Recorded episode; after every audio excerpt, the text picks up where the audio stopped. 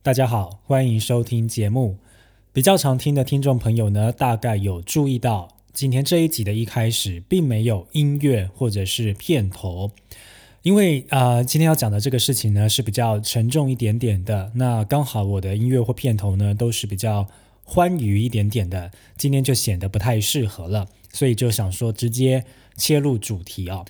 今天要讲的这个事情呢，大概也是这一个月来。国际新闻呢，占据所有版面的这个新闻，就是乌克兰和俄罗斯之间的战争，或者简单的说，是俄罗斯对于乌克兰的侵略行为。那这件事情，当然在瑞典的国内，或者是说在北欧地区的国家，乃至于整个欧洲地区，都引起很大的波澜，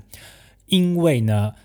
俄罗斯就在瑞典的隔壁的隔壁。中间只隔了一个芬兰，所以对于瑞典来讲，它非常长的时间里面，它的国防上面的假想敌就是俄罗斯。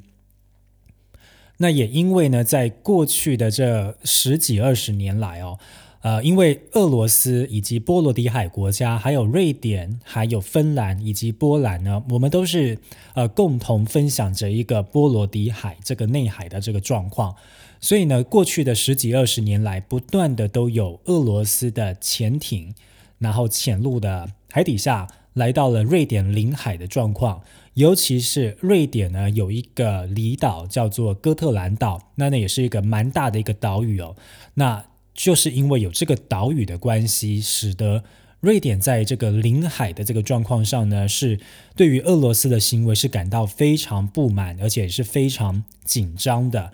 也就是这一次的乌俄战争爆发了之后呢，瑞典呢已经在哥特兰岛上部署了所有的军军事行动，以及呢加大了这个军事活动的力度。那不仅这样，还包含说瑞典的皇室，比如说国王呢，也都呃穿上了军服，那呃跟对这个军人呢讲话，以及对他们鼓舞士气。因为这件事情真的就是说，我们邻居哦，就是隔壁的隔壁的邻居，在对另外一个欧洲国家进行侵略。那对于侵略者的野心呢，有时候你是不能够低估的。像这个乌俄战争开打之前，大概两三个礼拜前，那个时候就有各种的国际媒体的猜测，以及各种的风声了嘛。那其实，在这两三个礼拜之前，如果你问我，或者是可能问呃身边很多的住在欧洲的人，很多人的猜测都觉得说啊，这个是打不起来的。现在这个时代怎么会真的会打仗呢？可是真的是世事难料，在某一天的这个。而清晨，俄罗斯呢就在呃清晨五点半的时候，对于乌克兰发动了第一次的袭击。随即之后呢，战争就正式的开始了。到现在已经一个月了。之前呢，他们是想说可以在四十八小时之内可以把乌克兰给拿下来，但目前看来呢，好像也没有这么的乐观。那从另外一方面来讲呢，他甚至是聚集了。欧洲以及欧盟的这个团结力哦，那其实这边要讲到，就是说一切一切的起源呢，是跟北约、北大西洋公约组织有关嘛。那瑞典以及我们隔壁的邻居，也就是直接跟俄罗斯有接壤的芬兰，我们这两个国家呢，并不是。北约的国家，也就是长期以来呢，瑞典它是想办法要采取一个中立的态度，而芬兰呢不加入北约，对他们来讲更是意义重大，因为对他们来讲，他们的隔壁直接领土接壤的部分就是俄罗斯了。如果芬兰加入北约的话，直接就是对敌人一个最大的挑衅，又再加上以前芬兰是被俄罗斯啊，也就是苏联当时候呢是被侵略过的。所以对于这个状况呢，他们更是呃小心翼翼的，不想要把隔壁的邻居给触怒。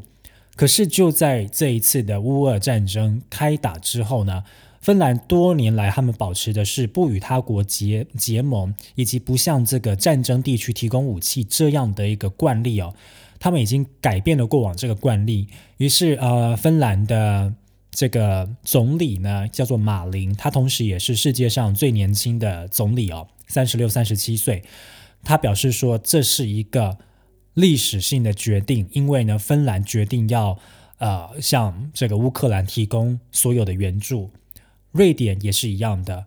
瑞典呢在二月二十八号的时候呢就宣布了要输送武器啊这些等等的军事装备给乌克兰。这件事情呢，它重大的意义在于说。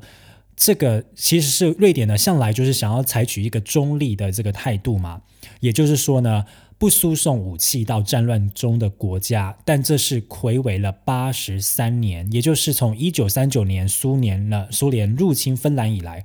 瑞典第一次将武器输送在正在发生武装冲突的国家。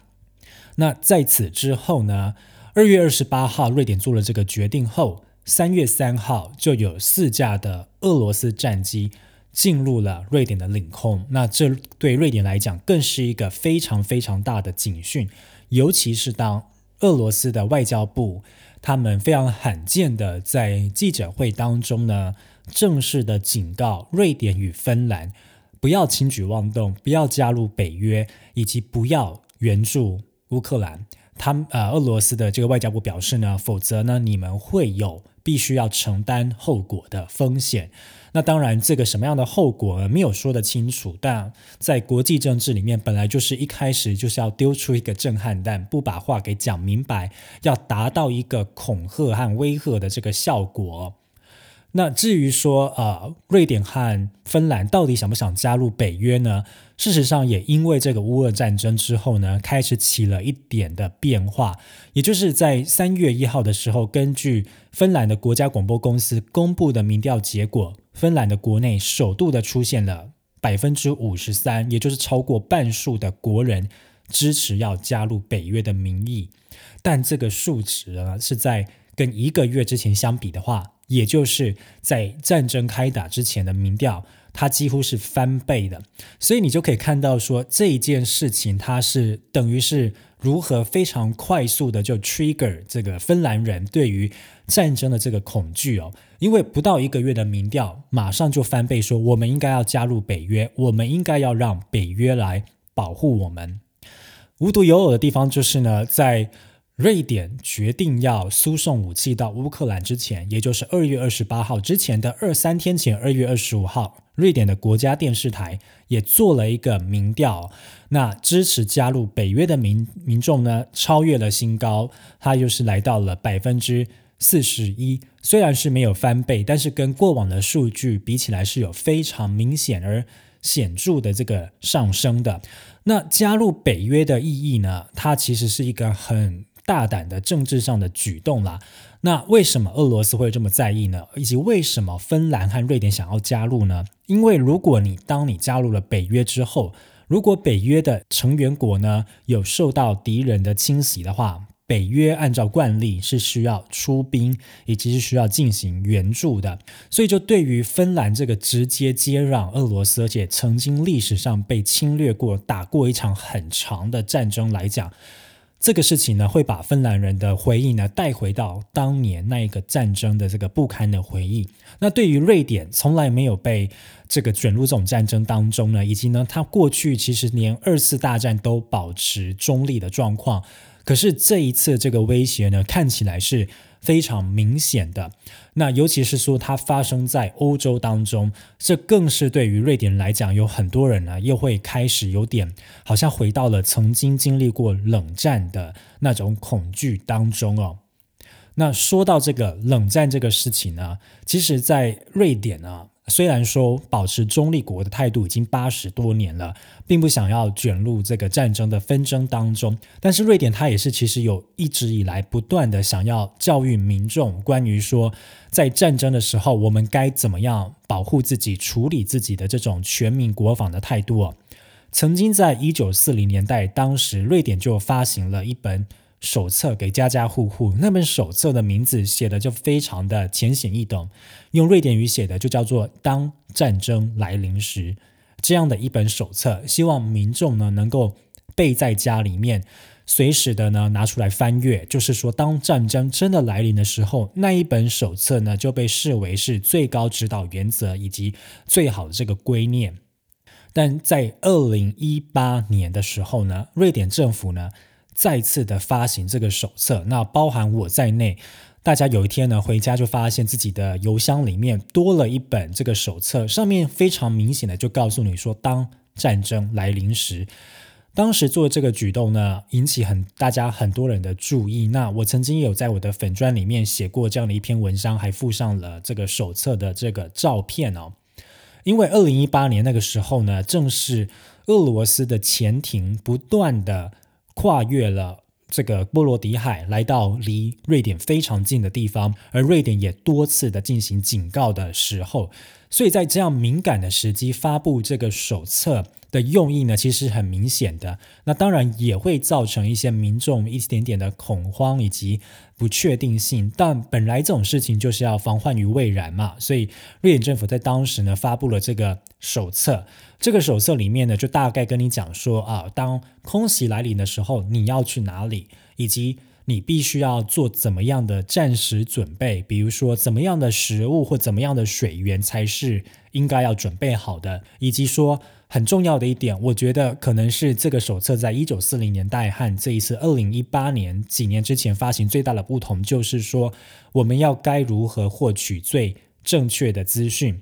因为在这个战争当中，包含这一次乌尔战争当中，大家在网络上可以看到来自于四面八方的讯息，有的非常有煽动性，有的可能是虚假的。那我们要到底要身为一般民众要如何判别，以及如何？使用这些资资讯呢，在这本的手册当中就有告诉大家说，当战争来临的时候，你在瑞典国内，你应该要以哪一些新闻的来源，比如说是国家啊拥有的电视台与广播电台，当做是最正确的信息。其他的部分呢，可能就不应该理会这一些的，所以它其实是有与时俱进的，加入了这个最新时代。我们现在这个所谓的资讯战以及假新闻战，那在这一次的战争当中，你当然也可以了解到说，哇，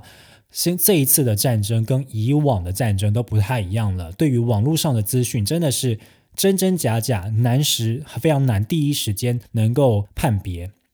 那说到这个事情呢，也就讲到说啊，其实，在乌俄战争开打之后几天之后呢，有一天晚上，我就收到我一个朋友传来的讯息，那他也附上了一个连接，就问我说：“你有没有把家里附近的防空地点都查好了？还有，你有没有顺便也要把你工作办公室附近的防空点给查好了呢？”那当时呢，其实直到他送给我这个讯息之后，我才意识到说，哎，对，好像战争真的离我们很近，因为这一个现在侵略乌克兰的敌人呢，就在隔壁的隔壁。那这件事情呢，开始然后打响了一个警钟，所以呢，就马上去看了一下，大概就查好了说，哇，这个啊，其实在我家的隔壁呢，就有一个防空地点，以及是说呢，在我公司的。呃，楼下哎，其实就是一个防空点。那后来也去查了一些资料，也有瑞典的媒体指出说，那其实很多的在瑞典国内的这些防空点呢，都是已经不合格的，因为毕竟瑞典已经经历了这个平和时期太久太久了，没有想过说要好好的来保养，以及说重新的查看这些被政府列为防空点的点。那也希望说，可能啊，这一次有这个战争的威胁了之后，政府会开始呃看进去这些部分。那前面这边提供的呢，都是关于这次在乌俄战争当中，在政治上，以及在地缘政治上，以及在这个新闻上，目前大家看到的情况。不过战争当中，当然我觉得最可怜的，也最需要被同情的，就是人民了，因为很多时候并不是。人民的决定要发动这场战争嘛？尤其是说，在一个独裁的国家当中，这些人民他其实没有很多的决定权利。就算他今天要出来抗议，他也是冒着被抓、被关的这个风险哦。首先就是啊，我在瑞典这边有两个乌克兰的朋友，那他们都是在瑞典这边工作生活。那这一次战争之后，他们很明显的，他们当然不能够回家嘛。可是他们的家人都还在乌克兰的境内，所以你就只能至少我就只能啊关注一下他们的这个 Instagram，然后呢看他们每天发布的一些呃各种 share 的一种各种消息，希望说大家怎么样的帮助乌克兰。那也是有透过私讯跟他们联络。那当然，在这个时候，其实你知道，对他们来讲，真的是心里七上八下的，有太多太多的事情要去想，所以也尽量的想说，不要再给他们造成更多的负担，就简短的跟他们说，如果你有需要的话。虽然我不确定我到底能够帮多少，但是如果你有任何的需要，请告诉我，我呢或者可以提供你情感上的这个帮助，或者是说呢，呃，帮你散布更多的消息。那希望他们都可以过得好好的。这这个是乌克兰部的部分嘛？可是再往另外一个部分来讲，其实有非常非常多的海外俄罗斯人，他们居住在各个欧美国家，甚至亚洲国家。那对他们来讲，现在也是一个非常艰难的时刻。尤其是，其实很多的俄罗斯人，如果当他们选择，比如说要到瑞典这种民主、民主高度发展的国家来讲，他们其实是对于民主的制度是有向往的，以及是说他们是支持这样的制度的。但是，他们的国内有一个独裁者。虽然俄罗斯宣称他们并不是这样的独裁国家，他们可能有选举的制度，但当然大家都知道，普京把这个选举的制度改成他可以在位非常非常久嘛，所以对于俄罗斯人来讲，他们对这方面是没有话语权的。而这些在海外的俄罗斯人，他们更是陷入了这个非常大的一个困境哦，因为对于很多外国人来讲，可能把他们视为是共犯、战犯。可是对他们来讲，他们当初并没有这个决定权，要去选择补丁当做是呃国家领导人，他们也没有能力去左右普丁今天要所犯下这个战争的这个罪行的部分哦。所以对于他们来说，这件事情他们可能是感到非常的无辜的。那其实呢，我陆续就有发生很多的事情啦，比如说。曾经在二零零六年到二零零七年担任瑞典国防部长的一位前部长呢，他就公开的在网络上说，他认为瑞典应该要立即的驱逐所有在瑞典境内的俄罗斯人，以示于一个最大的一个警告警示。那这个新闻出来之后，当然就引发了轩然大波。我听到的时候，我还不相信，我赶快去查，他确实在脸书和 Twitter 上面。有发表这样的言论，这样的言论其实是非常不应该的。因为对于很多的俄罗斯来讲，他们已经在瑞典落地生根了，他们可能有稳定的工作，有自己的家庭，这边是等于是他们的第二个家。就像是瑞典对我来讲，我已经在瑞典住了十年的时间，这边对我来讲是一个一个家的一个概念。那你今天因为我自己国家的领导人做了一个让你不认同的事情，你就要把我驱赶走吗？因为我可能也是受害人啊。尤其是当他曾经是瑞典的内阁官员，那他发表这样的言论，其实是非常非常不恰当的。我们呢也要去考虑到说，你当然我不能说百分之百里面的人，所有人都是呃支持瑞典或支持北约的，里面一定会有一些人是站在母国的立场，站在俄罗斯的立场。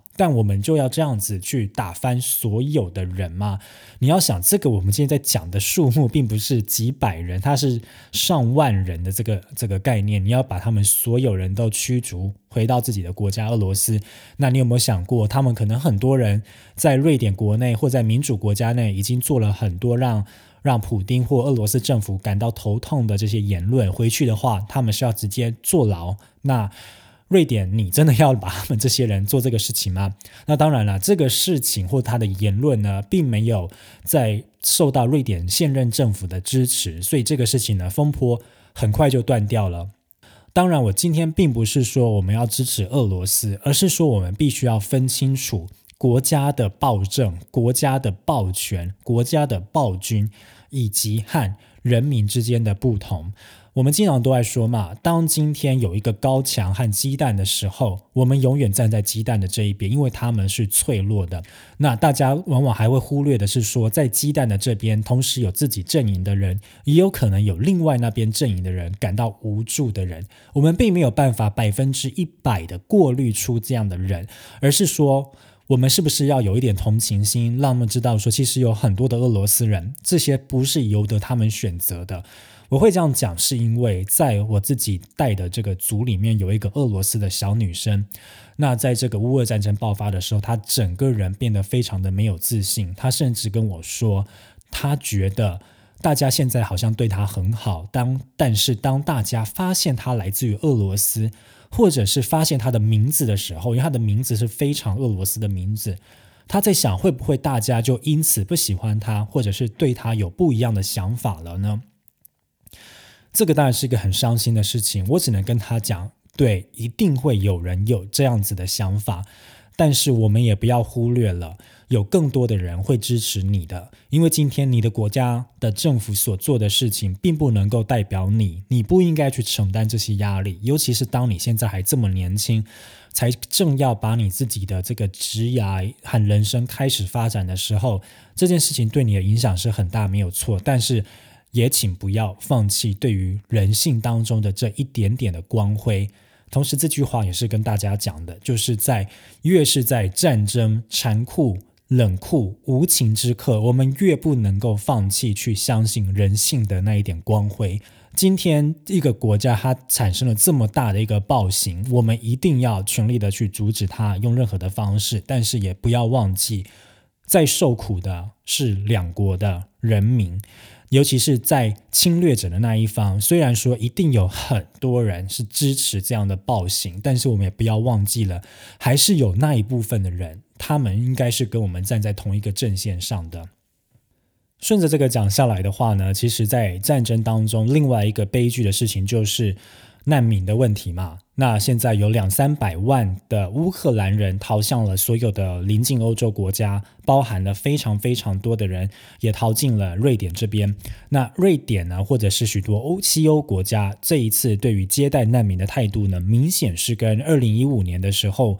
叙利亚爆发的那个战争以及当时的人道危机呢，有非常非常大的不同啊。那当然这件事情呢。也不断的在媒体上或者网络上发酵，大家当然就会说：哇，原来呢，欧洲人呢就只想要接着金发碧眼的难民，而对于中东或其他国家的难民呢，是置之不问、置之不理、不想要理他们的。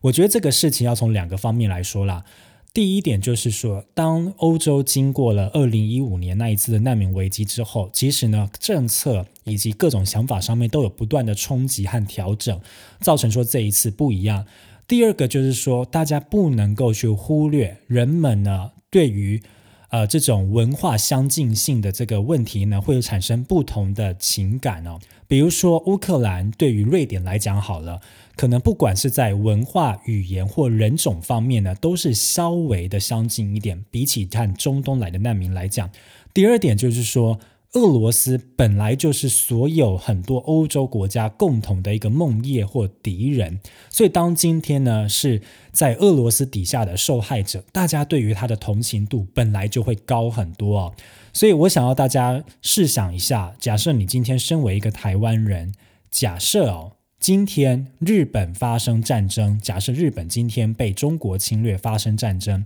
以及说今天假设。缅甸和邻国，比如说印度发生战争，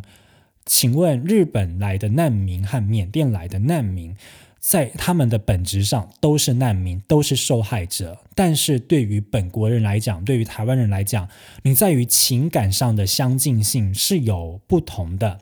第一个就是说，大家对于日本的文化相近性是比较高度重叠的，对于缅甸比较。陌生一点。第二个就是说，当今天日本是被中国侵略的时候，台湾人会心有戚戚焉；而当今天缅甸假设是被他的邻国印度侵略的时候，你对于这两个国家的这个认同度和他们的这个这个喜好程度，或者是对他们的相似程度呢，是有感受到的不同的。因此呢，你也会有情感上的判别的不同。所以今天呢，就是可能我们不能够说什么啊。哇！已经看到这些欧洲人啊，以前啊，这个对于中东来的难民不接，然后现在乌克兰就要就要接纳吗？所以难道我今天我就要接纳乌克兰吗？因为毕竟说全世界所有的战争都是一样的。对你这点是没有错，但是呢，呃，对于目前眼前的危机，尤其当于眼前的危机马上会成为你自己家门口的这个危机的时候，人们对于这个危机的意识感绝对是不同的。那这点呢，也是。很没有办法避免的一个人性哦。但我们不能够就因为这样子而去坐视乌克兰不管吧。二零一五年的时候的这个中东难民危机，欧洲呢是收了很大很大难民比例的，尤其是瑞典呢，它收的难民比例是全欧洲的最高。那瑞典呢也一直不断的进行这个后置的处理工作，到现在为止已经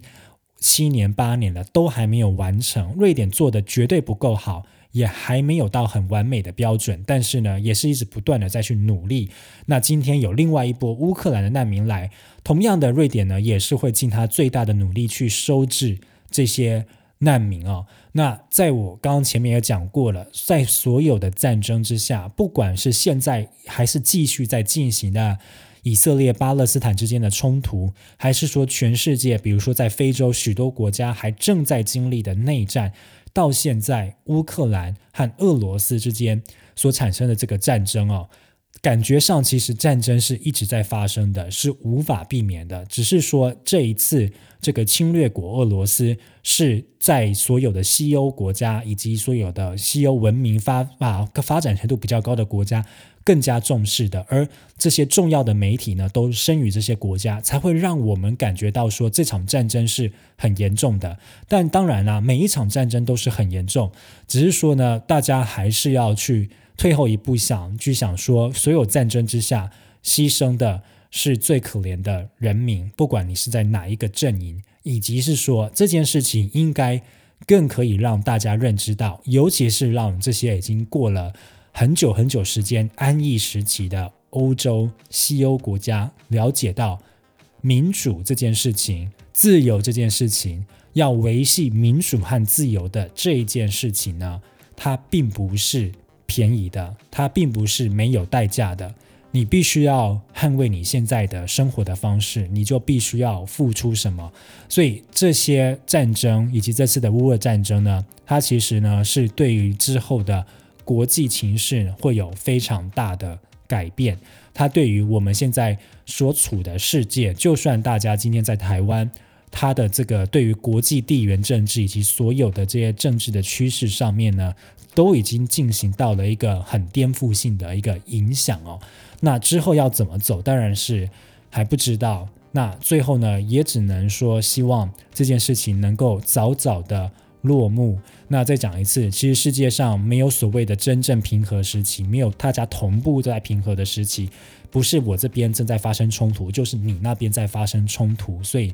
大家呢，应该最后总结应该是说，随时要做好该有的准备，那不要忘记人性的光辉。希望大家都可以啊平平安安的。那非常感谢大家收听今天的节目，而且听到了最后。如果你有任何的问题或回馈，或者是有什么其他想要了解的主题的话，都欢迎到脸书和 IG 上面搜寻瑞典刘先生，让我知道。我们下次见，拜拜。